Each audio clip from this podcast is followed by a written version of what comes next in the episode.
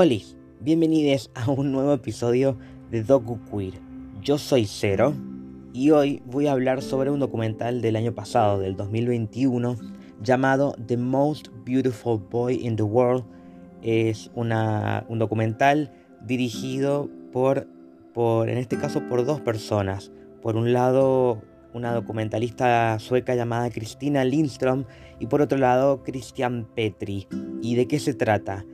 Este es el documental sobre Bjorn Andresen y los efectos de la fama sobre él cuando apareció en la película de Luchino Visconti en 1971, Muerte en Venecia.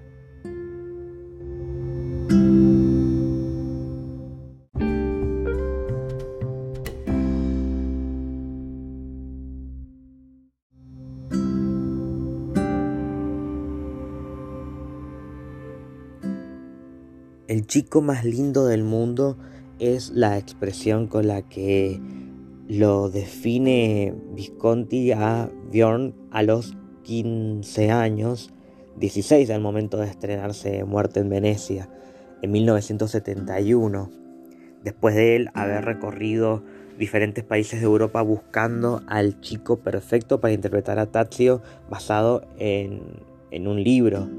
Em, y esto lo que podría ser un elogio terminó siendo una condena.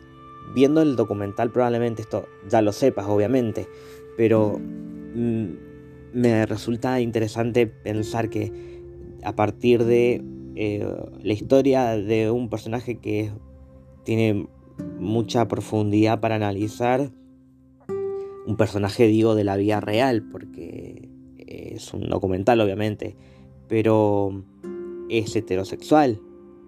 Y, lo que me hace pensar de, cómo yo termino de decidir hablar de este documental en, este spin-off de Queer Cine es por, por algo que tiene que ver con, con, nuestro mundo gay, que es también todas esas oscuridades dentro de también el poder que puede tener un hombre Estoy hablando de Visconti, obviamente, porque él, pues, por más que fue un hombre abiertamente gay y que pudo darse muchos lujos en épocas bastante complicadas dentro del cine, eh, también él tenía cierto, eh, ciertos privilegios que, como se cuenta ya casi en el final del documental, nadie se puso a pensar en, lo que le estaba pasando a este chico en ese momento eh, y, ver que no, solamente los efectos de la fama a partir de una película que eh, este chico no era conocido y luego de un día para el otro termina siendo el deseo de mucha gente, en especial de muchos hombres homosexuales, por lo cual se terminó convirtiendo en un icono gay por un tiempo. Y esto lo llevó a caer en muchas cosas que terminaron destruyendo su vida. Y contar esta historia no es fácil, y menos desde, desde el punto de vista del protagonista, que está vivo y que está en un momento de su vida también muy complicado después de todo lo que le pasó después. Y la, la película lo cuenta de una forma impecable en cómo ir recorriendo esas partes que podrían haber eh, hecho cruzar los cables de, de Bjorn y sin embargo es un hombre que dentro del dolor y la desesperación hizo lo que pudo. Em, y volviendo a esto del, lo del punto principal de por qué elegí hablar de este documental.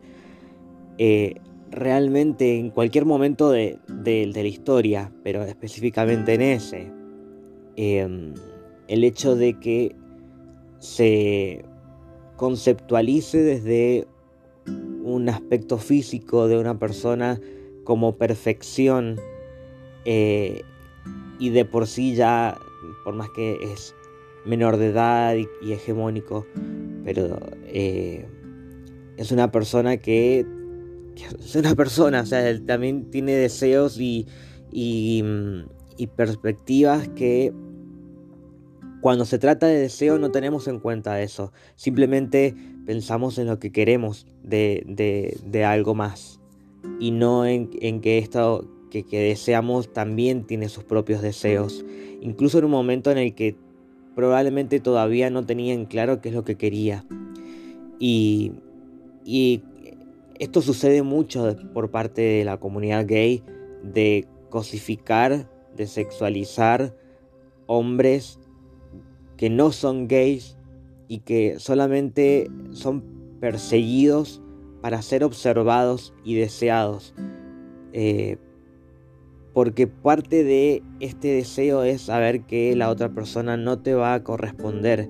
Y no estoy hablando solamente de sentimientos, sino de... Estoy hablando del deseo sexual, obviamente.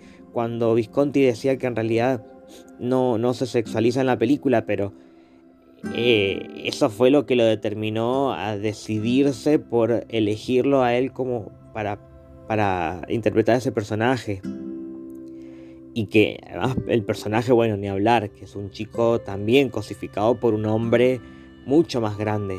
Y digo cosificado porque Em, porque está puesto en ese pedestal de, de del el chico tímido, misterioso, que tiene como una mirada, como varios los dicen, como una mirada que oculta oscuridad y que, eso es lo que genera aún más deseo, porque eh, lo que en algún momento eh, este hombre japonés, que no recuerdo el nombre, eh, le dice que una palabra en japonés que se utiliza mucho para el, chico joven que después terminó inspirando a, al personaje de un manga y después anime, Lady Oscar, porque también era bastante andrógino.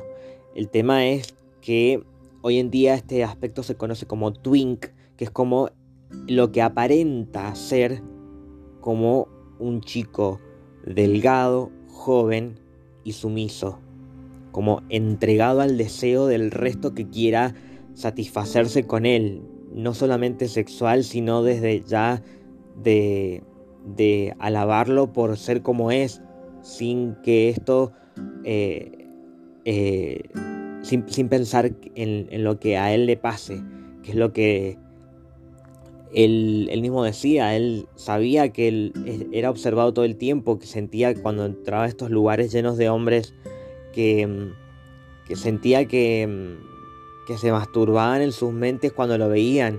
Eh, y debe haber sido terrible para un chico tan joven. Eh, incluso nunca conoció a su padre, su madre se quitó la vida, fue criado por su abuela, se hizo famoso a los 15 años eh, y le pasa todo esto, más todo lo que viene después, es una forma de, de, de encapsular en un personaje tan interesante para que luego de ver un documental como este podamos tener alguna cierta reflexión sobre cómo, cómo pensamos en, lo que deseamos sin... De, una forma muy egoísta, siempre, siempre egoísta. Em, y a mí me, resulta trágico como, como la historia de Bjorn. Eh, entiendo que sí, realmente coincidía con Visconti, es el chico más lindo del mundo, pero eh, él no lo dijo como, como un elogio, sino como una responsabilidad. Y, él no tenía eh, eh, ese peso, o esa, por lo menos no, no ese, mm, ¿cómo decirlo? Ese, sí, esa responsabilidad, esa responsabilidad de ser realmente el chico más lindo del mundo, porque qué, ¿qué, qué, haces con eso? Terminas grabando un disco en japonés y, y siendo deseado por hombres que, que solamente te ven bello pero no les, no les importa lo que te pasa. Creo que todo esto me hace pensar realmente en, en qué, qué se te cruza por la cabeza cuando vos manifestás un deseo por alguien. Es como es re loco. no sé, es un documental que me abrió mucho la cabeza. Así como se le abrió a Bjorn cuando se tiró en el personaje de, de Midsommar. No tengo mucho más para decir, pero estoy impactado con este documental. Espero que les haya gustado como me gustó a mí. Me gustaría saber qué, qué les pasó a ustedes viendo este documental Y esto todo lo pueden decir en los comentarios de las publicaciones que vamos a hacer en arroba monstruos del closet en Instagram. O por donde quieran escribirnos, no hay ningún problema. Esto fue todo por ahora en Doku Queer, porque tenemos más spin-off toda la semana, todo el tiempo, en Queer Cine. Por lo menos hasta acá llego con el episodio de hoy. Yo soy Cero y esto fue Doku Queer.